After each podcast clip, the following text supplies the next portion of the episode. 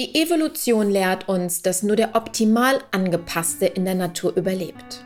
Doch wie angepasst müssen und dürfen wir Menschen in unserem Geist sein, damit Menschlichkeit wieder Einzug hält in Unternehmen und in unser Verhalten?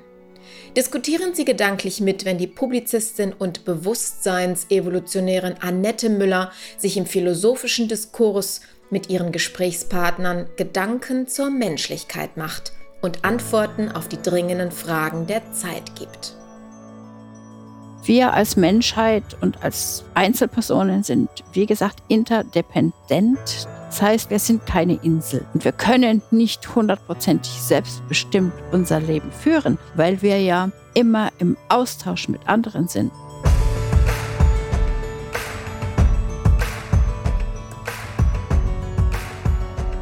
Die Macht der Manipulation.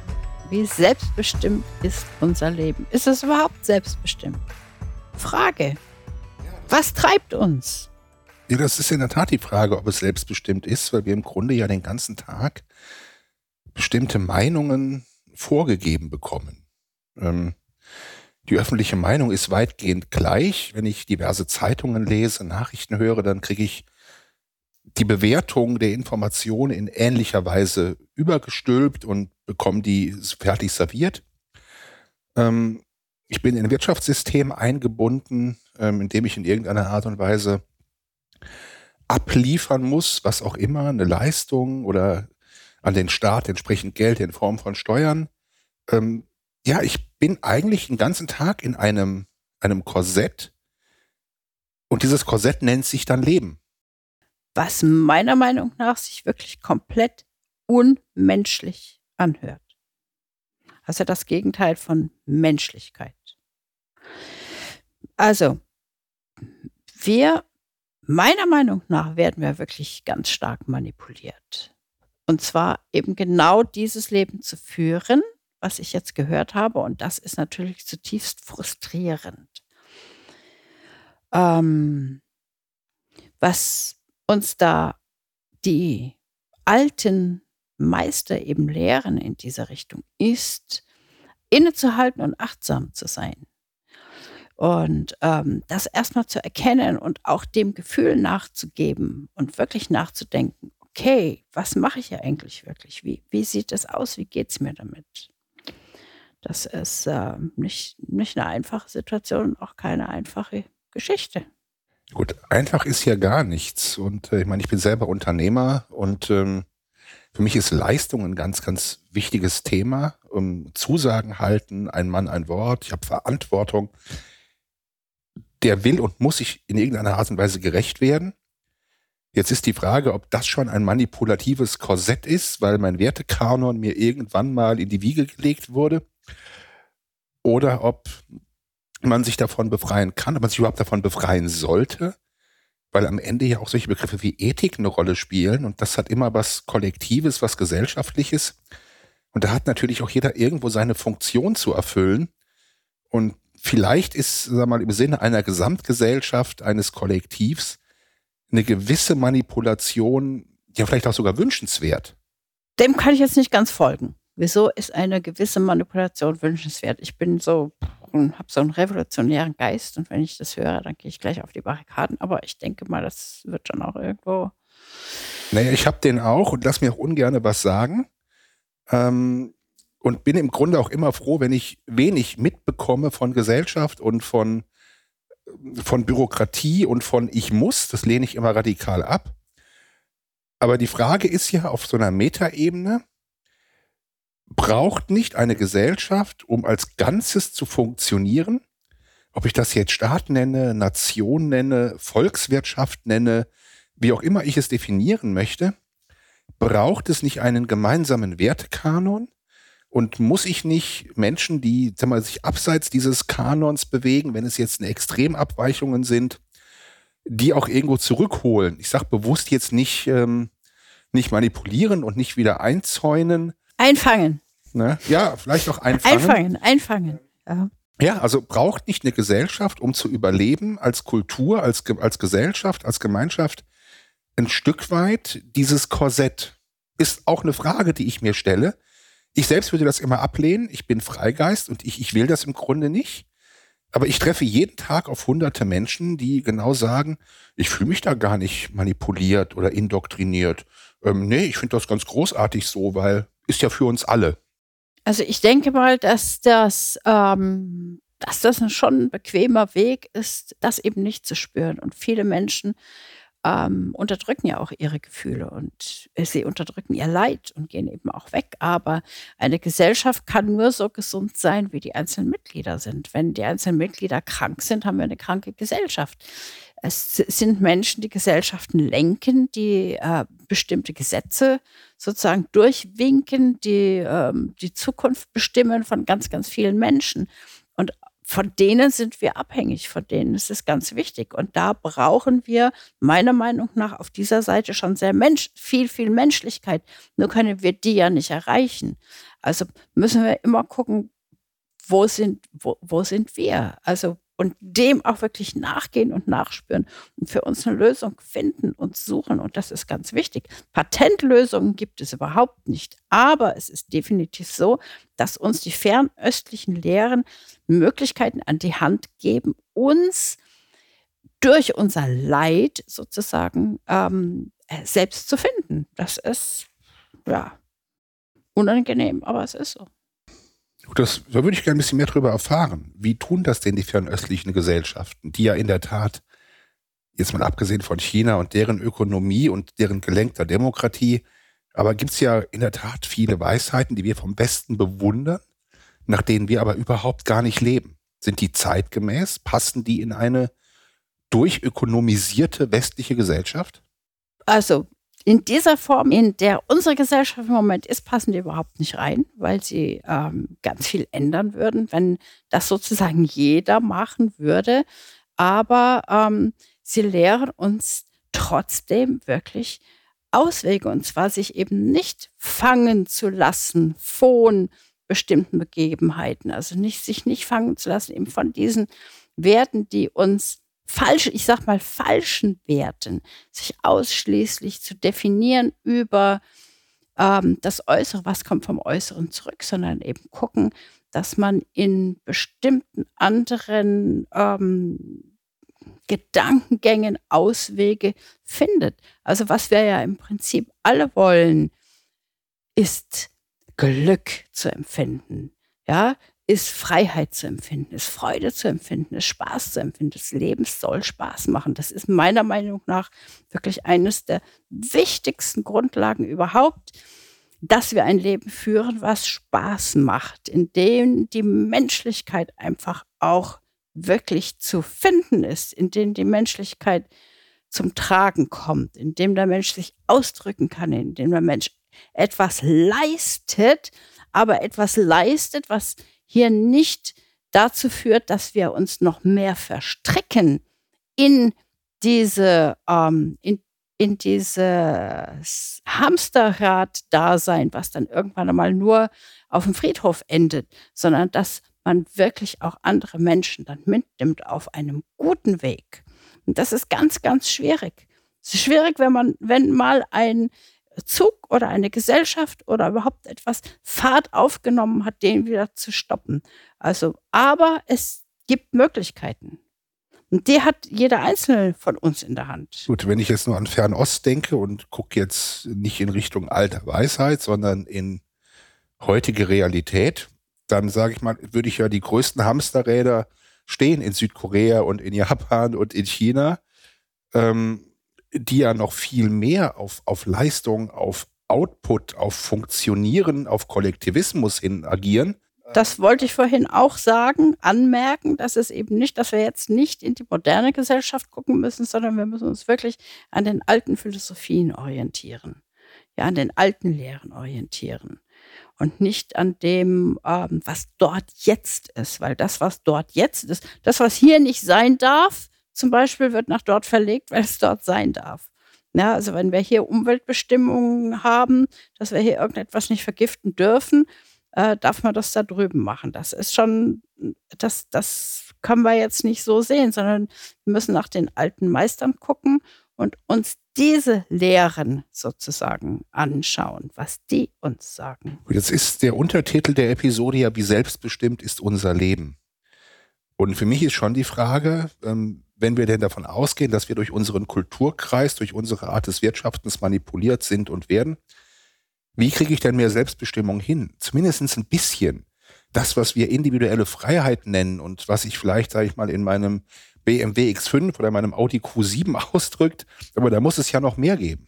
Wenn man in einem BMW oder in dem Q7 ähm, ein Statussymbol sieht, ist das oberflächlich. Wenn man aber in einem BMW oder in einem Q7 sieht, was der Mensch leisten kann, was er für eine Qualität hervorbringen kann, wenn man das anders betrachtet, kriegt das eine ganz andere Qualität. Ja, wenn man seine eigene Leistung anders betrachtet, kriegt die eine andere Qualität. Das ist, wir haben hier bei diesen Autos zum Beispiel eine hervorragende Qualität. Und da drückt sich das Ganze, der ganze, ähm, das, was ein Mensch oder was die Menschheit schaffen kann, aus. Ja, wenn man eine, eine tolle Architektur zum Beispiel sieht, die wurde auch von Menschen geschaffen. Das ist Qualität. Da drückt sich das aus, was Menschen schaffen können. Wenn man das so betrachtet, hat das einen anderen Wert. Das ist nicht nur Statussymbol. Na gut, jetzt kann mich ja die Fertigungstiefe meines Autos zutiefst beeindrucken. Hm. Und ich kann ja sagen, oder oh, das ist ganz wunderbar, dass Menschen zu solcher Ingenieurskunst, zu solchem Handwerk, zu solcher Ästhetik in der Lage und fähig sind. Ja. Und da kann ich mich wahnsinnig drüber freuen. Ja. Ähm, dennoch bleibt das Auto ja einen, ein Wert, das auch Umweltschäden verursacht, das auch in einer Wertschöpfungskette eingebunden ist, global, die vielleicht auch negative Folgen hat, wo du am Anfang ja sagtest, eigentlich ist das schon Teil der Manipulation. Also nur meine Perspektivwechsel auf die Schönheit und Ingenieurskunst bringt ja noch keinen Wandel in meinem Verhalten oder verhindert nicht die Manipulation. Mhm. Man kann sich alles schlecht reden. Das kann man. Man kann sich aber auch alles schön reden. Man könnte sich alles schön reden. Das kann man auch. Aber mit dem Schönreden geht es einem besser als mit dem Schlechtreden. Oder? Das ist, glaube ich, sehr individuell. Ich glaube, dass es vielen auch besser geht, wenn, wenn sie, wenn wenn sie Dinge schlecht reden, weil am Ende schlechte Dinge ähm, eher auch vielleicht auch eher eintreten. So, wenn die Grundthese ja ist, dass unsere Ökonomie ähm, in der Form, wie wir sie jetzt hier leben, uns unfrei macht oder uns äh, ähm, ja, dass sie auch unmenschlich in letzter Konsequenz ist, uns entmündigt, dann stellt sich ja schon die Frage, was kann ich an meinem Verhalten konkret ändern? Und ich meine jetzt gar nicht weniger Diesel fahren, das wäre mir ehrlich gesagt eine zu profane Antwort, sondern wie kann ich denn in ein anderes Potenzial kommen, ähm, wirklich eine Sinn, Sinnstiften und Wertschöpfung betreiben und auch dann so einer Manipulation entgehen. Also äh, deine Grundthese ist ja, dass diese ökonomisierte Gesellschaft uns am Ende irgendwie manipuliert weil wir in ihr funktionieren müssen, weil wir Geld verdienen müssen, um unser selbstbestimmtes Leben zu führen. Und jetzt nimmst du mir und allen Menschen die Illusion, ihr seid gar nicht selbstbestimmt, weil ihr genauso handelt, wo ich dann die Vermutung habe, um Gottes Willen, jetzt ist meine ganze Selbstbestimmung nur noch eine Illusion. Richtig. In den die fernöstlichen Philosophien lehren, im Prinzip ist alles eine Illusion. Das ganze Leben ist eine Illusion.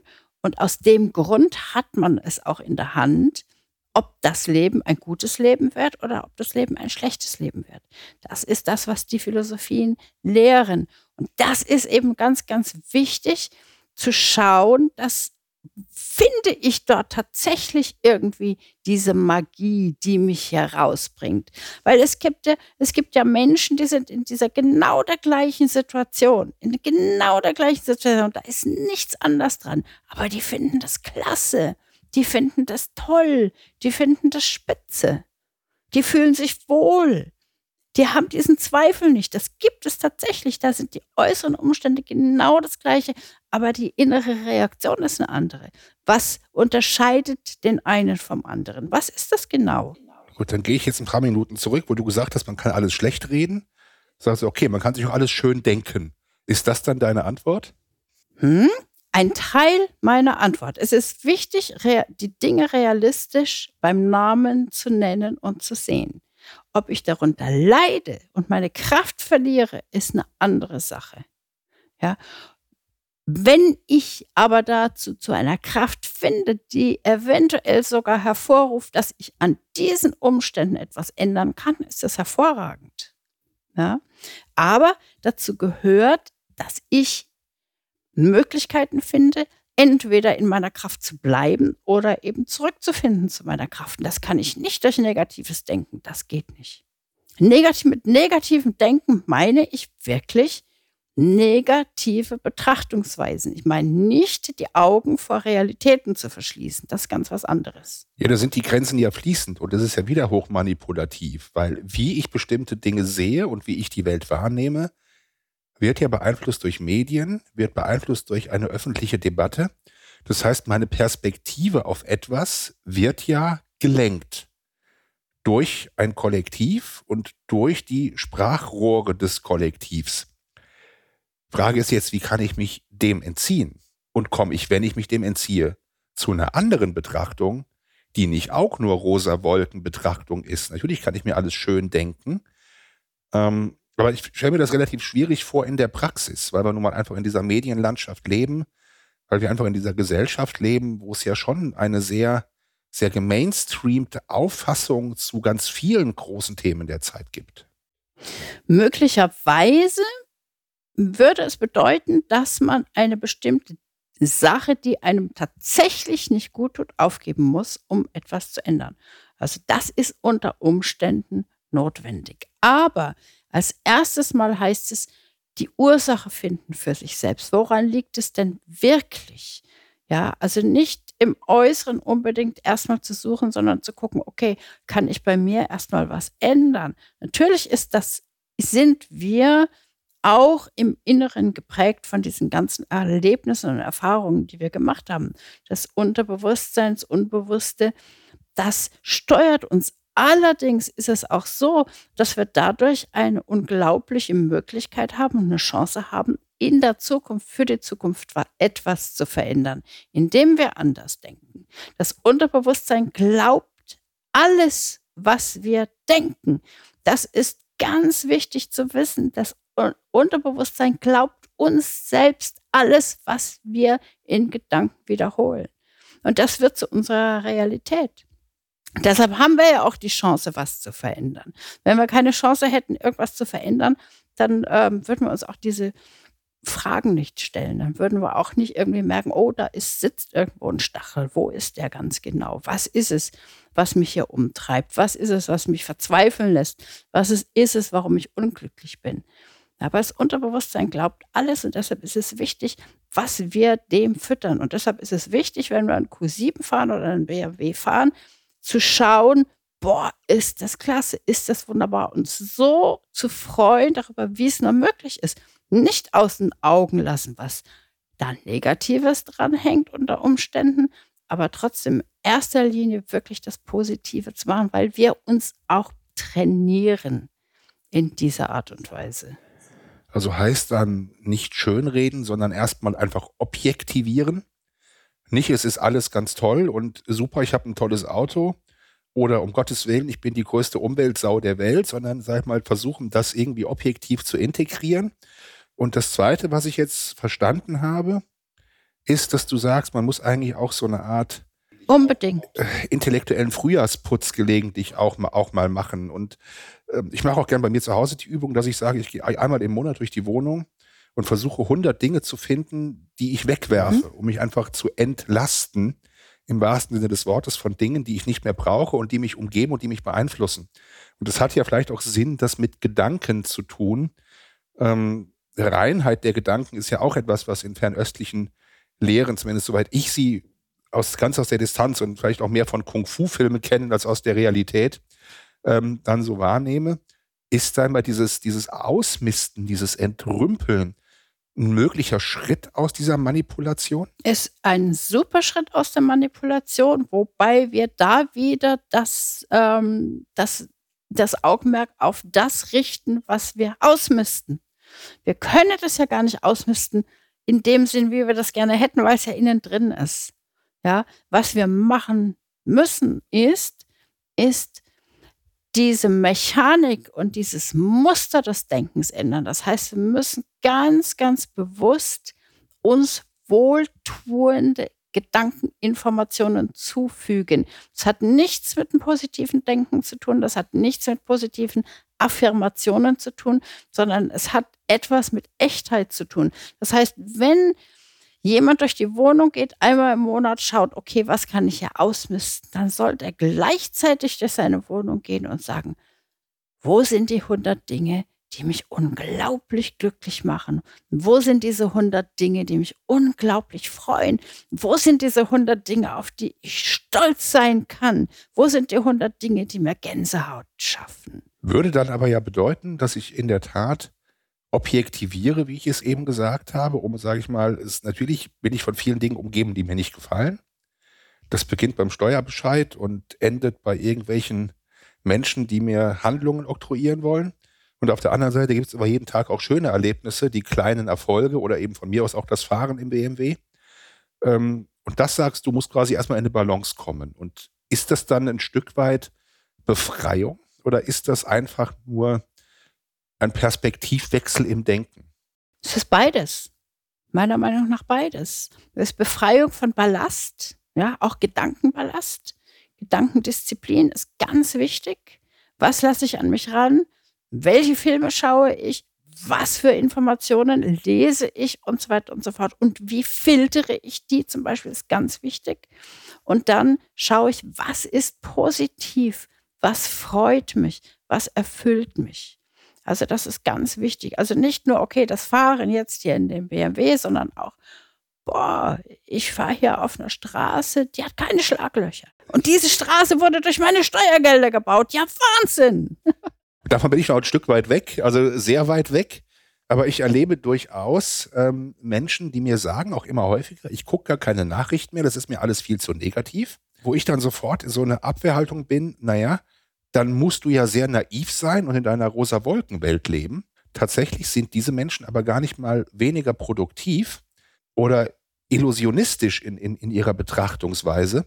Die lassen das einfach nicht mehr an sich ran. Auf der anderen Seite sind sie natürlich ein Stück weit unmündiger, Diskussionen, weil sie tagesaktuelle Themen nicht mehr so mitbekommen. Wie viel Mündigkeit, ähm, wie viel Wissen um das, was um uns passiert, ist denn überhaupt noch sinnvoll? Und soll ich mich nicht auch komplett davon befreien? Weil ich mal, wenn ich richtig schön naiv bin und bin jetzt auch vielleicht nicht das hellste Licht im Lampenladen, ähm, lebe ich natürlich latent glücklicher als jemand, der eine hohe Bildung hat und ein hohes Maß an Produktivität entwickelt. Das ist die Frage immer, was für eine Bildung hat er? Ja, also wenn er ähm, sich so bildet, dass er sagt, boah, was machen wir Menschen alles Schlechte? Was passiert hier wieder? Was passiert dort wieder? Ähm, es kommt doch immer darauf an, welche Nachrichten wir auch serviert bekommen. Es gibt aus diesen 100.000 Informationen gibt es positive Dinge, es gibt schreckliche Dinge, es sind gute Dinge. Ähm, mit was werde ich bombardiert und was soll es auch bei mir bewirken? Das ist ganz wichtig. Also, wenn ich zum Beispiel mit meiner Tochter früher Filme angeschaut habe, habe ich immer gesagt, habe ich ihr gesagt, pass auf, ähm, schau mal, was du fühlst. Denn das, was du fühlst jetzt, das sollst du fühlen. Deshalb haben sie dir diesen Film gezeigt. Also, das ist schon mal das Erste, was man machen kann. Man kann also sagen, okay, ähm, was soll, was soll ich denn da jetzt denken? Warum kriege ich genau diese Information? Was macht die bei mir im Kopf? Ja, es ist aber auch nicht unbedingt so, dass diejenigen, die sagen, ich schalte jetzt den Fernseher aus oder ich höre jetzt keine Nachricht, dass die das einfach aus Selbstschutz machen müssen, weil es einfach zu viel ist. Weil sonst müssen die irgendwelche ähm, Medikamente nehmen, weil sie depressiv sind bei so viel schlechten Nachrichten. Das kann doch sein. Bevor ich das mache, schalte ich lieber ab wenn ich so einsichtig bin. Ja, ich meine, Einsicht ist natürlich immer der erste Weg zur Besserung. Ne? Ja gut, es ist ja so eine Gesellschaft keine kollektive Besserungsanstalt. Also davon wäre ich jetzt ein Stück weit auch. Ja, leider. aber mein, meine Vision ist, dass wir eine Gesellschaft haben, die eine kollektive Besserungsanstalt wird. Aber ich meine nicht mit jemandem, der uns eine Besserung auf, aufzwingt, sondern wo wir es tatsächlich machen können. Wo wir eben tatsächlich ein besseres leben und auch ein ethischeres Leben führen können, eben auch ohne eben Dinge ähm, zu belasten oder auszubauen auszubeuten. Da gibt es schon ganz viele Möglichkeiten. Gut, jetzt ist mir Besserung aber ein Stück weit zu, zu negativ konnotiert, aber eine Verbesserung, danach streben wir natürlich am Ende irgendwo alle. Ja. Und eine Verbesserung für sich selbst, für den eigenen Geist, für das eigene Bewusstsein führt ja möglicherweise auch zu einer Verbesserung für die gesamte Gesellschaft, wo dann doch wieder mein Kollektiv irgendwo stattfindet und wo möglicherweise auch die ja extrem hofierte, von vielen Menschen auch inszenierte Individualität auf den Wunsch nach Ethik, ähm, Gemeinschaft, Vergesellschaftung trifft. Ähm, vielleicht ist da, sag mal, die große Klammer, die auch die Gesellschaft noch irgendwo verbindet, dass beides möglich ist. Eine Individualität und das Leben in einem System, von dem wir uns ja nicht freimachen können. Mhm. Ich habe jetzt irgendwo den roten Faden verloren. Also wir waren jetzt bei dieser, bei der, bei der Menschlichkeit, dass wir ähm, auch uns auf das Positive programmieren können, aber eben negativ beeinflusst werden durch viele negative Nachrichten, dass eben Menschen dann, wenn sie keine Nachrichten mehr sehen wollen, als naiv gelten. Okay, jetzt habe ich es wieder gefunden. Und zwar. Eigentlich hätte ich gerade versucht, das Ding abzubinden. Ach so. Nein, also jetzt. jetzt wollte. Aber diese, diese, da wollte ich jetzt, das ist ganz, ganz wichtig, weil wer beurteilt denn, ob derjenige jetzt wirklich naiv ist oder nicht naiv ist? An welcher Latte misst man denn? Ja, also ich meine, es kann, man kann sich selbst natürlich auch wahnsinnig unzufrieden machen, wenn man die Latte so hoch hängt, dass man die gar nicht erreichen kann. Ja, also das geht natürlich auch. Also ein ganz großer Schritt in die Freiheit ist, es ist mir egal, was die Leute von mir denken und was die von mir halten. Wenn die mich für naiv halten, wunderbar. Wenn sie mich für einen Spinner halten, noch besser. Ja, dann habe ich meine Ruhe. Dann kann ich sein, wie ich will. Also das folgt dann dem Prinzip, blamiere dich täglich, nur dann bist du wirklich frei. Na, ganz so weit will ich nicht gehen. Aber da gibt es, es gibt tatsächlich äh, äh, solche Schulen, die ähm, laufen über die Straße, was weiß ich, und die wollen sich sozusagen ähm, äh, emotional wappnen und üben tatsächlich, sich täglich zu blamieren, aber das ist nicht mein Weg. Das gefällt mir nicht. Gut, der würde mir Gott sei Dank auch nicht gefallen. Jetzt bin ich dankbar, dass wir zumindest ja. an dem Punkt wirklich einer Meinung sind. Schön. Dass Blamage kein Lebenszweck und kein Lebensinhalt oh ist. Ähm, Freiheit aber durchaus erstrebenswert ist.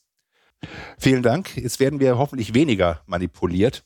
Ja. Und ähm, sind zumindest etwas wachsamer. Und ähm, Wachsamkeit. Ähm, Im Minimalfall gehen die Leute jetzt, jetzt immer aufräumen. Und schauen, was gefällt mir dort. Bis zum nächsten Mal. Danke fürs Zuhören. Wir sind heute schon am Ende unserer Folge. Im zweiwöchigen Rhythmus geht es weiter. Und wenn Sie die nächste Folge mit als Erste auf Ihrem Handy empfangen möchten, dann abonnieren Sie doch einfach diesen Podcast. Wie das funktioniert, zeigen wir Ihnen in den Show Notes. Ansonsten lädt sie Annette Müller ganz herzlich in ihre Facebook-Gruppe ein, um über die Gedanken zu heute und zu den nächsten Folgen gerne mit ihr zu diskutieren. In dem Sinne, bis zum nächsten Mal.